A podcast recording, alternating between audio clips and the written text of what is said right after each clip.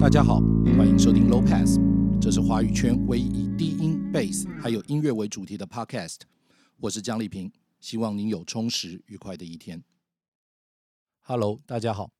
这一集的 Podcast 录音的时间呢是二零二零年的十月九号。那为什么要特别把这个时间列出来呢？原因是因为这一集算是时事题了。好，那呃主要的讨论内容围绕在三件最近发生在我周遭的事件。好，那第一件事情是二零二零年十月三号。好，那当然是举办了第三十一届的金曲奖。那我之前的乐团浊水溪公社呢，很荣幸的获得了最佳台语专辑的这个殊荣。好，那呃，只是在领奖的过程中呢，因为呃是带领的，哈，那后来引发了一些额外的讨论跟事件。好，这是第一件事。那第二件事情呢，是我在二零二零年十月四号的晚上呢，好，在浴室的门口发现了一只蟑螂，然后呢，我直接用赤脚就直接把它一脚踩死。好，这是第二件事。再来第三件事情呢，是二零二零年十月七号。好，那当然就是全世界知名的吉他手 Eddie Van Halen，那因为癌症好过世了。好，这是非常令人惋惜的事情。那这三件事情看起来大小不一。好，那嗯。这个听起来的轻，这个轻重程度也差不多了哈。我我实在是不觉得这个赤脚踩死一只蟑螂可以跟另外两件事情有什么相比。好，那事实上卓水溪自己的事情也跟 Eddie Van Halen 的过世这个没有什么好比的。甚至我可以说，就是后来呃，这个从三号颁奖之后的事情，好引发的一些涟漪，那完全因为 Eddie 的呃这个过世哈，那在网络上面等于是。停止了讨论，好，他等于是他帮我们把这件事情解掉了。那为什么这三件事情会有关呢？好，原因来自于一个名词叫做东尼潘蒂，好，英文是 Tony Pandy。那 Tony Pandy 到底是什么呢？等一下我再来为各位解释。好，那我们就开始今天的节目喽。好，那在开始呃今天跟音乐相关的讨论之前呢，请给我一点时间，让我推荐一本。呃，经典的推理小说给大家。好，请不要认为这个忽然变成这个好书大家读的频道了。好，那因为这本书的这个内容跟我今天想要讲的事情有蛮大的关系。好，所以请大家稍微听一下。那今天要跟大家推荐这一本书，叫做《时间的女儿》，这是一本非常非常经典的历史推理小说。好，那《时间的女儿》的英文是 The 呃。Truth is a daughter of time，好，daughter of time，时间的女儿，那就是来自于我刚刚讲的这个谚语，好，真相是时间的女儿，Truth is a daughter of time，那意思就是说，你不管这个事情的真相，哈，那随着时间流转，不管是多么隐蔽的事实，那都慢慢的会回到它的真相，哈，真相会被揭露出来。那么这本书的作者是呃，Josephine Tay，。好，他西元一八九六年生，那一九五二年过世。好，所以他算是一个推理小说这个早期的作家。虽然说他的著作不多，当然哦，英国人对。虽然说他的著作不多，只有八本，哈，但是呢，号称是没有失败作的。那这一本《时间的女儿》算是他这个非常非常晚期的作品，哈，他一九五二年过世，那这本书是一九五一年出版的。那这本书呢，他曾经获得非常大的殊荣哈，在一九九零年的时候呢，在呃英国的推理文学作家协会，就是 CWA，好，当然他们是用那个 crime，好，就是那个犯罪文学这样子，好，然后这个 CWA 呢，把这一本书选作叫做史上最佳的推理小说百选，选了一百本推理小说，那这本书荣获冠军。那在一九九五年的时候呢，美国的推理作家协会就是 MWA，那也把这本书选作这个史上最佳的推理小说一百本里面的第四名。好，你就知道这本书其实是一个非常呃重要的书。好，那呃我们刚刚讲这个书名来自于这个谚语嘛，真相是时间的女儿。好，那这本书到底在讲些什么呢？它是这样子的。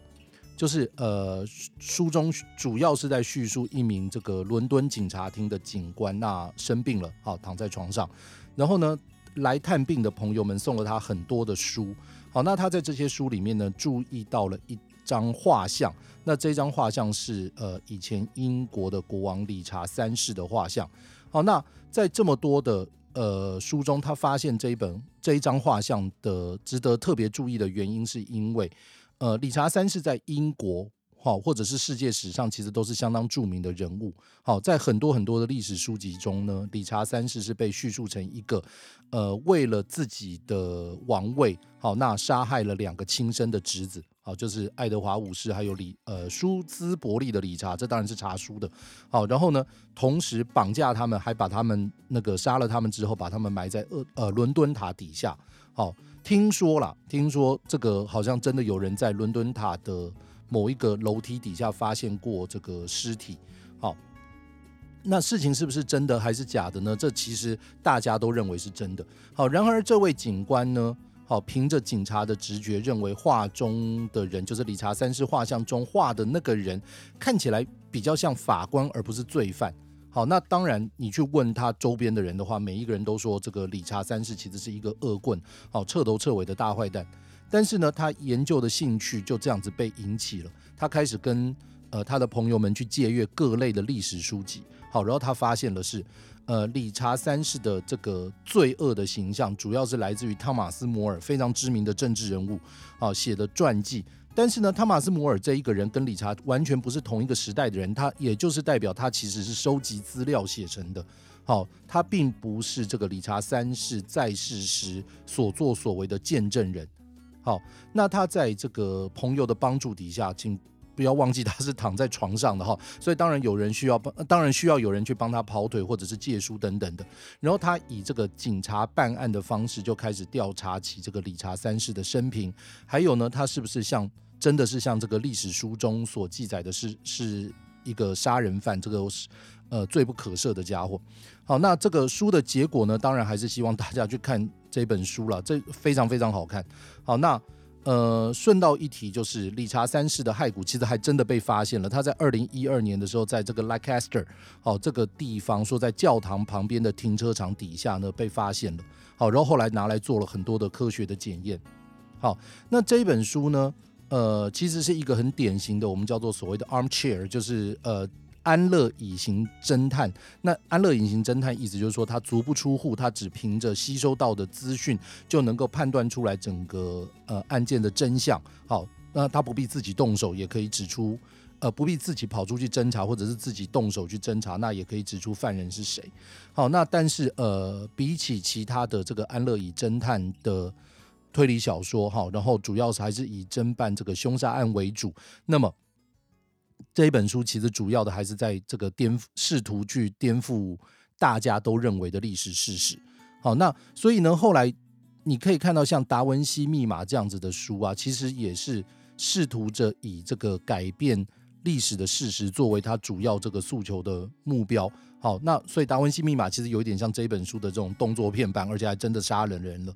那为什么在这边要讲到这一本书呢？原因是因为在书里面呢。呃，这个主角好，他提到了一个名词，叫做通东尼潘蒂。好，东尼潘蒂的英文是呃 T O N Y P A N D Y，Tony Pandy。那什么是 Tony Pandy 呢？Tony Pandy 其实是在英国威尔斯南部的一个小镇的镇名。好，那这一个镇之所以会著名，是因为在一九一零年的时候呢，在这边发生了一次呃矿工抗议的示威。好，那。呃，当时的政府，好，这个是一般人相信的说法。当时的政府呢，动用了军队去射杀争取权益而罢工的威尔斯矿工，而下令的人是当时的内政大臣丘吉尔，也就是后来这个二次世界大战英国的大英雄，好，Winston Churchill。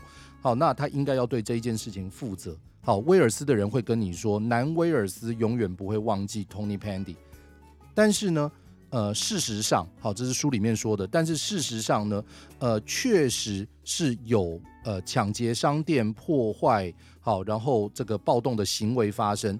那所以当地的警察局长就要求了内政部派军队来保护平民。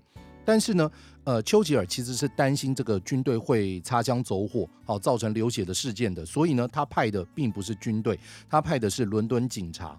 而且呢，是没有带着武装，除了穿着雨衣之外，好，没有武装的进到这个地方，好，然后那当然就会跟当地的这个抗议的民众产生冲突，但是冲突的结果其实只有几个人流了鼻血，好，但是丘吉尔还是为了史无前例的干涉之举，在下议院的时候被狠狠的批评了一顿。好，然后这个就是 Tony Pandy 这一个名词代表的意思。那到底是什么呢？好，请让我引用这本书中译本的第一百三十五页，好，中间的一段。那在 Tony Pandy 发生的事情，为什么事实的真相与大众所知有如此大的差距呢？原因是因为有人为了某些目的而把一件单纯的事情放大到夸张的地步。哦，但是重点是什么呢？当时每一个在场的人都知道。那个故事是胡说八道，但是没有任何人反驳。那到了现在，已经没有办法翻案了。好，一个完全不实的故事变成了传说，但是知道实情的人却只能袖手沉默。那事实的真相到底在什么地方呢？任何事情的真相都不在某人的记载中，而是在当时枝微末节的事实里，在报纸上面的广告，在房屋转手的广告，在戒指的价钱等等。那说到这边。呃，我不知道大家是怎么想的，但是你不觉得这个在台湾这种事情其实也很多嘛？这种 Tony Pandy 的事情也很多，就是明明事情的真相应该是某一种样子，但是呢，在你知道的时候，其实早就已经变质了。好，那这个所在多有吧？就是比方说，呃，二二八事件，你知道的，我知道的，跟费费鸿泰相信的，或者是赵少康那种人相信的，那是一样的事情吗？那为什么？他们没有办法被说服，或者是我们没有办法被他们说服，对，那其实这不是就是代表大家都觉得这个事情其实不是真的是这样吗？对不对？好，每一个人相信的事情真的就是事实吗？国民政府的黄金带到台湾来，好，那个时候带到台湾来，真的有带来吗？到底花了多少？到哪里去了？好，这些事情。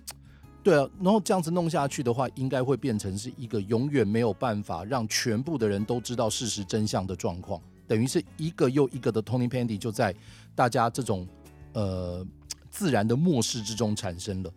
那当然，你要解决这种事情最简单的方法，就是将每一个当事人知道的事情，我们好好的、诚实的记录下来，好，不要对这个东西有任何价值上面的判断，把所有事件的。内容都以各种样貌呈现出来，对不对？每一个人知道什么就讲什么。好，那不然的话，对于事件的真正的判断，对，对于它的价值的判断，对于它的成败的判断，一定会失准的。好，那这些如果你没有办法正确的判断每一件事情的真伪，或者它的价值，或者是它的意义的话，那到底会造成多大的影响？我想，身为台湾人，大家都应该非常的了解。好。然后 Tony Pandy 这一件事情，其实另外一个很有趣的事情是，这种想法或者是这样子的说法，你好像没有办法用什么我们既有的成语，好来来来完全的形容这一件事情。好，我想了好几个成语，比方说类似的啦，好类似的，呃，瞎子摸象啦，以管窥天啦，以讹传讹啦。好，三人成虎或三人是虎了。好，那尹书燕说了，尹书燕说对，穿凿附会了，对不对？你不觉得这些成语好像都没有办法完全说明这种情境，好像都差了那么一点？那我还是继续用 Tony Pandy 来代表这一种事情好了。好，那在十月四号那一天金曲奖颁奖典礼之后呢？好，那这个浊水溪公社当时的。处置好，然后这个带领人在颁奖典礼上面说的话好，然后还有呢，他后来的呃各种引发的讨论好，不管是报章杂志上面的报道，或者是他自己出来的这个声明好，那其实我觉得这整个事情就是一个具体的 Tony Pandy，就是直接在我的周围发生了。好，那为什么会这么说呢？实际上，对以我的立场来讲。好，以我这个身为浊水溪公社的团员，好的立场来讲呢，好，这个带领人的行为，还有他之后的发言，其实跟呃我们其他的团员，也就是说除了柯仁坚之外，其他的成员的认知并不是完全相同的，特别是几个关键的时间点，好，或者是数字上面来说，其实并不是完全吻合的。好，但是好不好意思，这个为了各种理由。好，就是尽管我们其实都有这个事实的记录，好，但是呢，身为当事人，好，想到这个我们过去十几年来这个大家一同努力，好，在这个做水溪公社上面，以在这个在这个 IP 或者是在这个 title 底下，好一起努力做了一些事情。我实在是很不想在这种事情上面就是直接完全的撕破脸。你也知道圈子很小，对啊，然后就是呃，如果如果这个样子。完全的把这个事实摊开来，然后大家这个把所有的疮疤全部揭出来，好，然后大家这个大吵一架，好，然后把这个事情弄到看人笑话。那我觉得对我个人的利益来说，其实并不符合啦。而且我觉得继续弄下去，应该会对我造成的困扰会比我能够获得的事情更多。所以呢，好，这个算是一个声明，就是我选择只有在这一个 podcast 中呢，就是。最后一次讲这一件事情，好，那以后也不会再提到任何跟这个做这些公社或者是金曲奖颁奖典礼有关的事。好，那我只是把这件事情拿来当做这个 Tony Pandy 这一件事情真的会发生的佐证。好，而且它非常非常容易发生。对，这几天我真的有这种非常深的感触。好，那所以这是我最后一次关于浊水溪这一件事情的叙述。好，我以后再也不会再提了。好，那等于是。我跟我的伙伴们，好，其实直接制造了一个 Tony Pandy 给大家。对，这个非常的抱歉。好，我们不想把事情讲清楚。我想的呢是不要在这个事情上面被绊住。对，我还有很多的事情要做。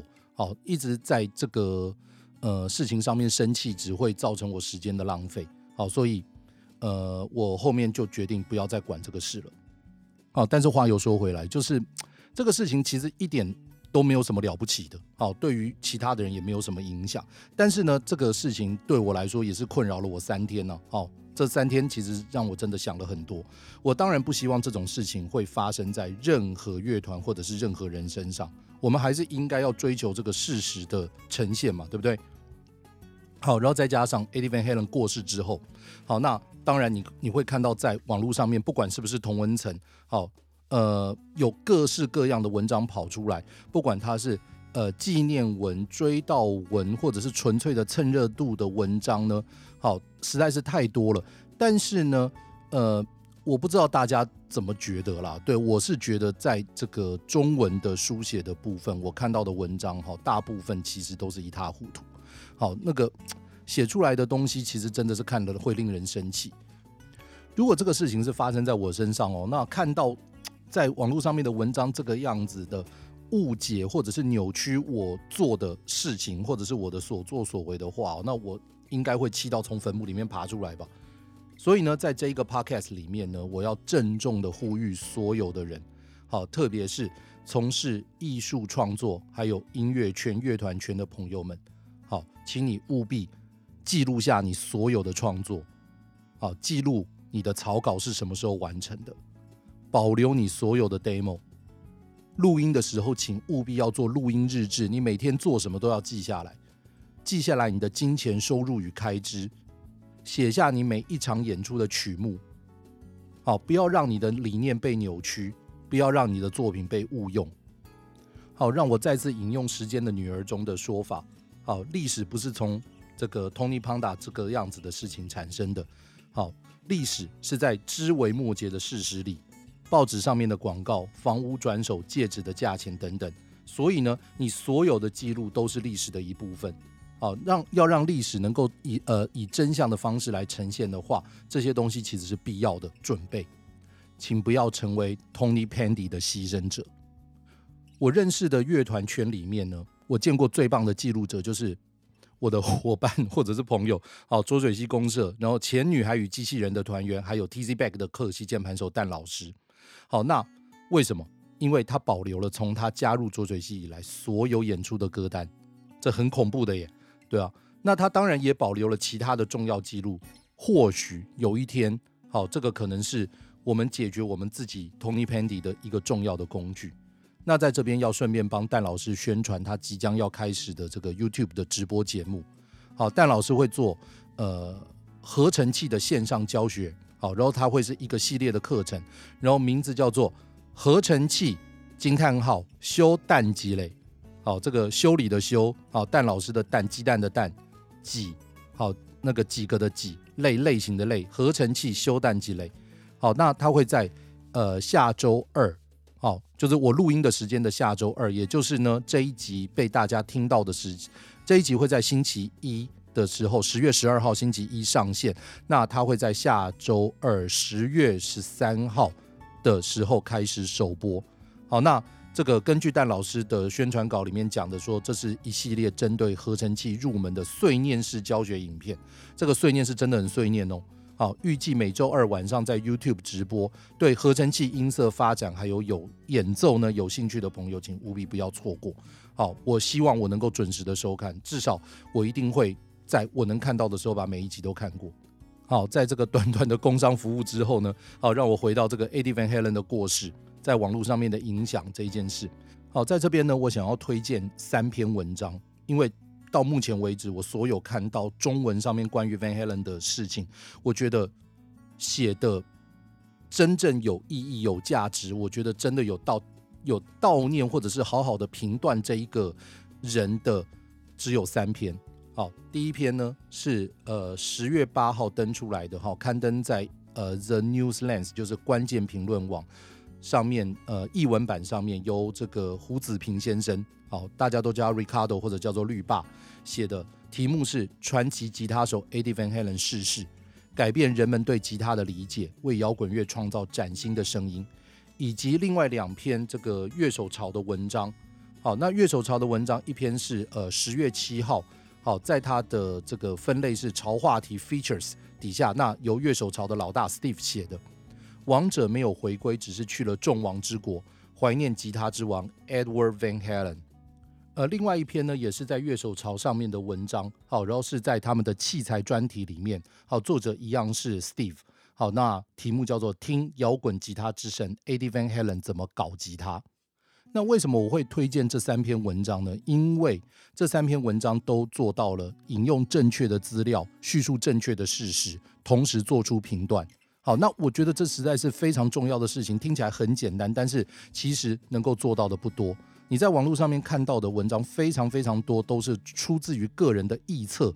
好，那这个好像好像那个资料在那边，结果你就不去查，然后结果就完全照着自己的想法来写，结果写出来的东西就是一堆狗屁不通的哀悼文。你好像有哀悼，其实我觉得这对于 Eddie Van Halen 来讲，其实是更大的侮辱啊。好，那十月七号一清早，在台北的时间是那个一大清早，他过世的消息，那一下子就传遍了全球。好，那在几个主要的这种网络社群上面，不管是 Facebook、Instagram 或者是 Twitter 上面，就是出现了爆炸的吊页文。对，这个大家这只是最近的事情，应该是才刚经历过。你可以看到整个被洗版。好，从简单的转贴新闻。到非常非常长篇的生平介绍，或者是对于这个呃 Eddie Van Halen 在电吉他演奏，或者是他的呃 Van Halen 的音乐风格的影响的分析，那或者是呃很多人写这个 Eddie Van Halen 在生前对他有多好，或者是他跟 Van Halen 呃乐团或者是个人接触的事情，好，各式各样的文章，那几乎在每一条水道上面都是满满的，但是呢。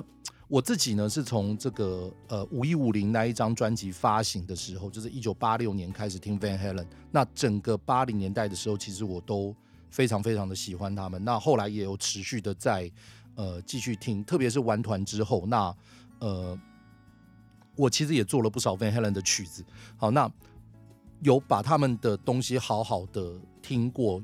呃，那为了要 copy 他们的歌，其实我也稍微。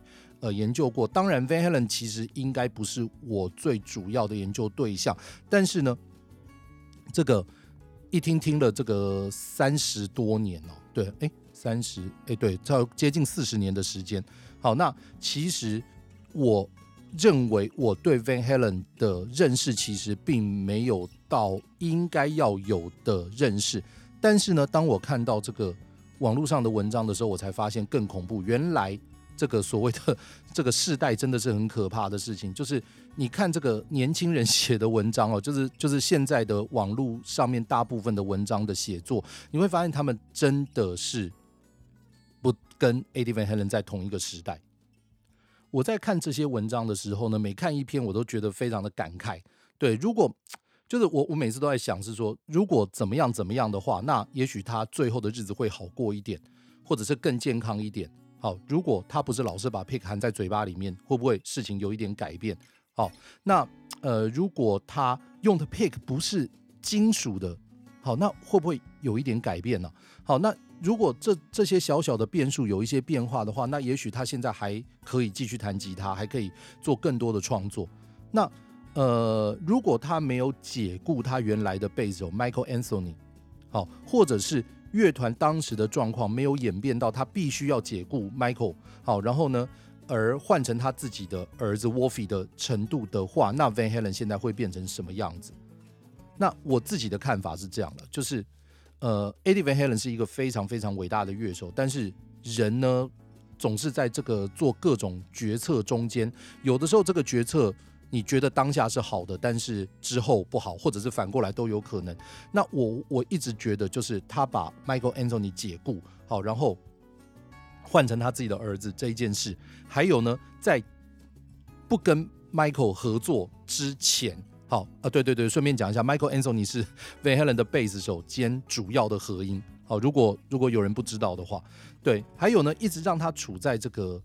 在他在乐团的状况里面的时候，还让他处于被解雇的压力之下。好，那这个当然就是我知道的一些事情，就是呃，比方说 Billy Sheen 好，当 Billy Sheen 的团就是帮呃 Van Halen 暖场的时候，好，那呃 Eddie Van Halen 有要求过 Billy Sheen 加入过 Van Halen，那或者是我的老师 Jeff Berlin，当他还住在那个 LA 的时候呢，他一面在 MI 教琴，那。呃，有一个蛮重要的事情，就是 edvan Halen 非常非常的崇拜呃英国的 fusion 吉他手，就是 Alan Holdsworth。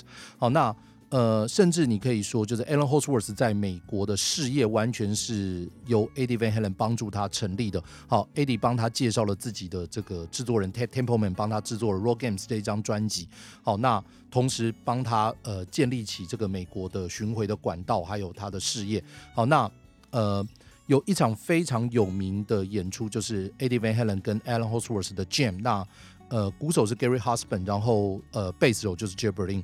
好，那所以 Eddie Van Halen 其实也在某一个时间点曾经要求过 Jeff Berlin 加入这个 Van Halen。好，但是 Jeff 那个时候的说法是他觉得 Michael Anthony 的声音还有他的弹奏是 Van Halen 这个乐队的乐团的声响中不可或缺的一个重要的特色，好，如果没有了这个东西，那 Van Halen 可能就不再是 Van Halen 的声响了，所以他拒绝了，他觉得 Michael Anthony 是一个比较好的选择，对，那我也是这样觉得啦，对，我觉得，我觉得 Michael Michael 的声响跟他的贝斯演奏是造成 Van Halen 有这种声音的一个主要的声的的原因，那把 Mike fire 掉，我觉得真的是他一生中做的最错误的决策，好，我甚至觉得就是。他把呃，比方说把 David Ross 换成 Sammy，然后把 Sammy 换成 Gary，这些影响可能都还没有那么大。对，那当然呢，从各种的大家抛出来的这个访问或者是回忆之中啊，我我们其实很明显的可以看到，Eddie Van Halen 是一个个性非常非常温暖、乐于助人的人。好，但是就是这一件事情让我总觉得他的这个生涯的决策上面，好出现了一些这个令人值得讨论的部分。好，但是在阅读所有的网络文章中呢，我发现了一件事情。好，我看到的很多文章呢，他的写文章的人似乎基于某一些目的。好，特别是我总觉得他们好像是你不发这个悼念文呢，好像你没有办法赶上这一个风潮。对，那如果你想要。呃，成为这个网络世界上面的这个 KOL，就是 Key Opinion Leader，就是意见领导者的话，那你不发这个悼念文，你等于好像自己被这个时代抛弃了哈。那你要当 KOL，你就一定要在这个时候要去赶上这个热度。但是呢，因为这个写文章的人的自己的经验，或者他根本。很明显的不是 Eddie Van Halen 或者是 Van Halen 的粉丝，好，你们本来没有什么在听的，好，只是为了沾上这个热潮而不得不发文表示自己也在潮流之中。那这个样子写出来的文字其实很容易看得出来哦，只其实对于整个事情的一知半解，或者是说跟 Eddie Van Halen 一点都不熟，他其实只是在蹭热度而已。好，这些文章中呢，好，要么就是对他崛起的这个七零年代末期的环境有错误的理解，好。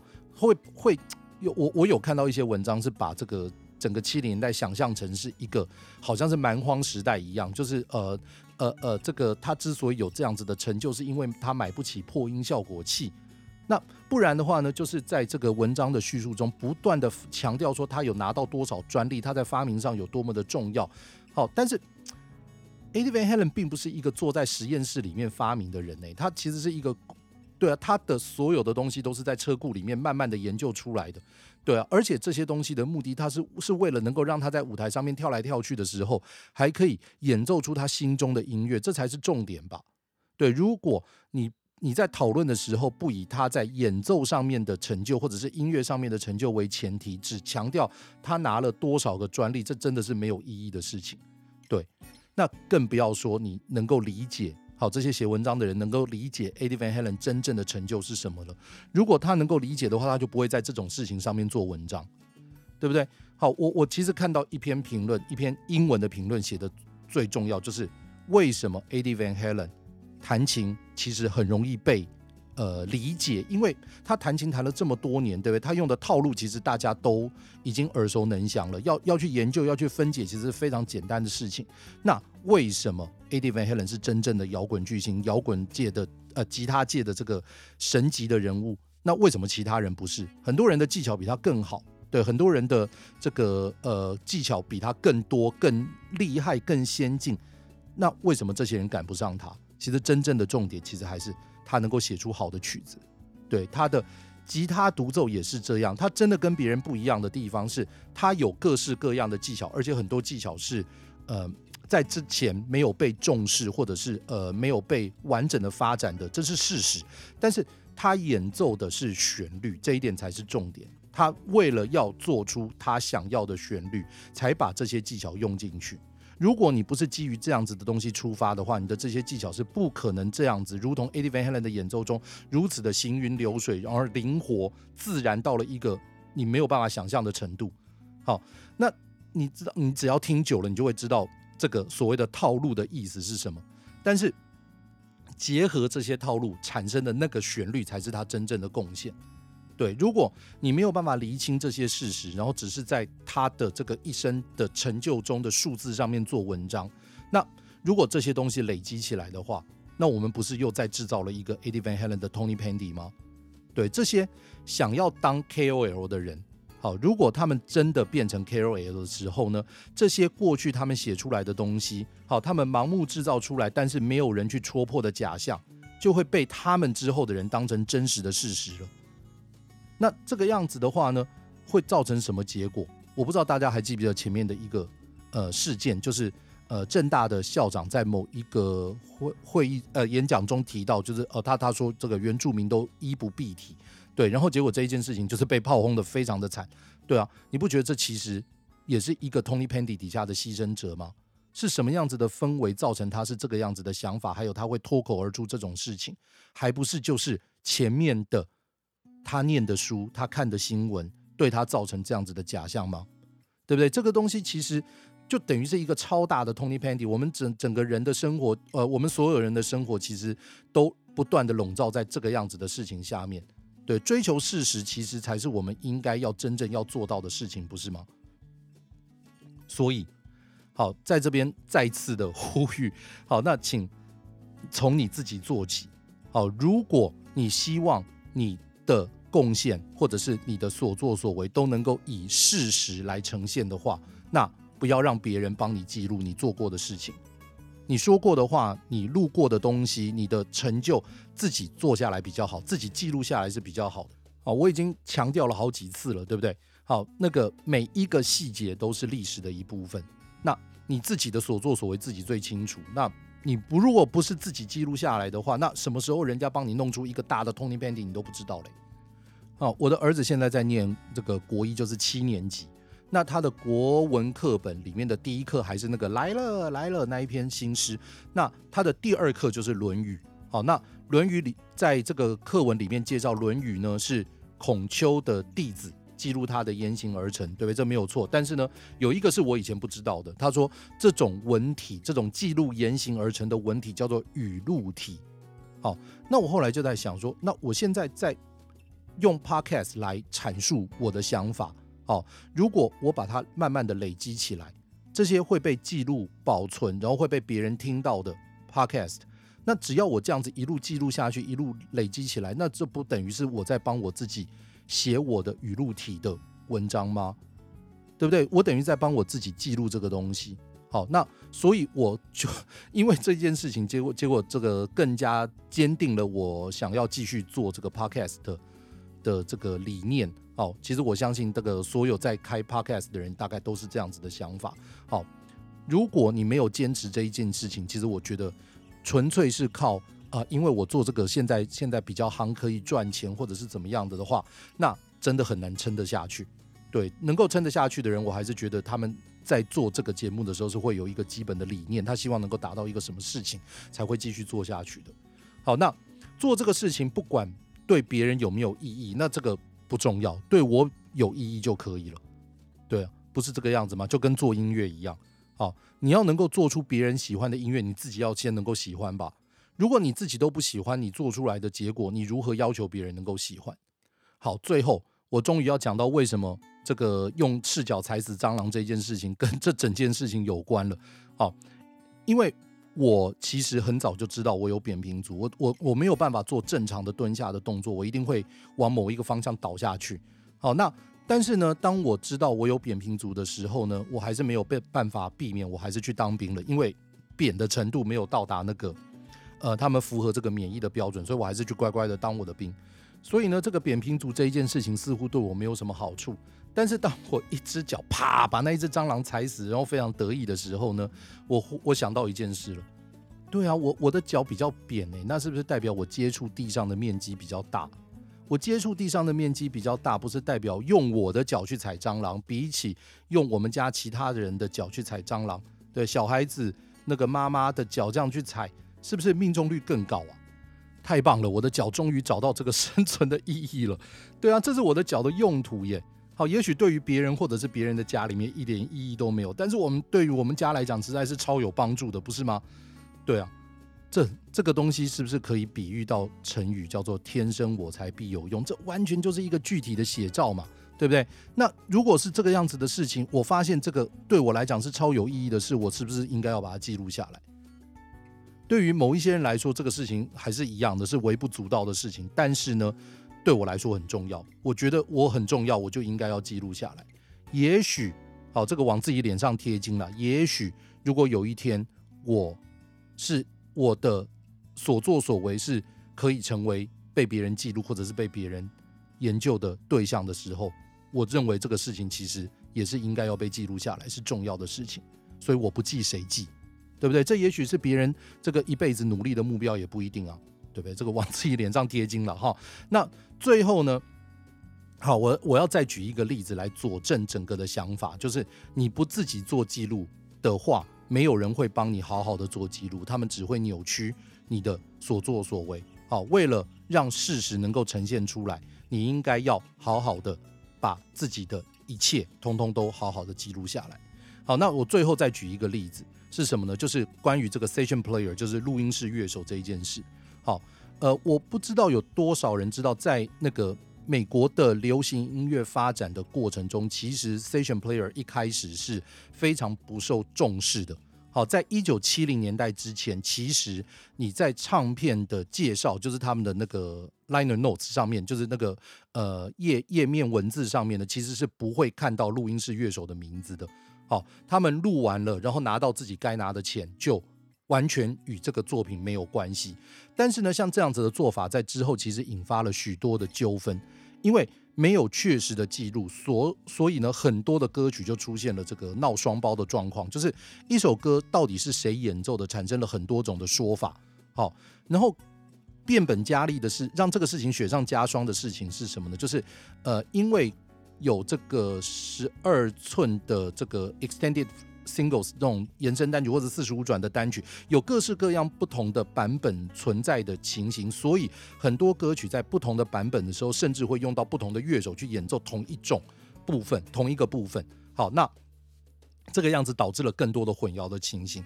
啊，举两个例子，比方说 Stevie Wonder 的名曲就是 I Was Made to Love Her 的贝斯到底是 James Jamerson 弹的还是 Carol K 弹的？那或者是我非常喜爱的民谣歌手 Jim Croce 的名曲 I Got a Name。好，他的背手到底是 Joe Mack 还是呃更多人相信的 Bob Babbitt 到底是谁谈的呢？对，如果你搞错了人，你就没有办法做确实的记录，不是吗？如果你没有办法确实的记录谁做了什么事情，你怎么样计算他们的贡献？你无法计算他们的贡献，那你如何对他们做分析与评论？那这个人存在在世界上的意义就会因为这样子大打折扣。对，为了别人，为了自己，我真的觉得就是今天这一集里面对的提出来的这个建议与呼吁是非常非常重要的事情。对，好，那我们的下一集还是会跟 Van Halen 有关，好，在这边预告一下。好，那也请大家继续支持 Low Pass 这个 Podcast。好，那我们就下周再见喽，拜拜。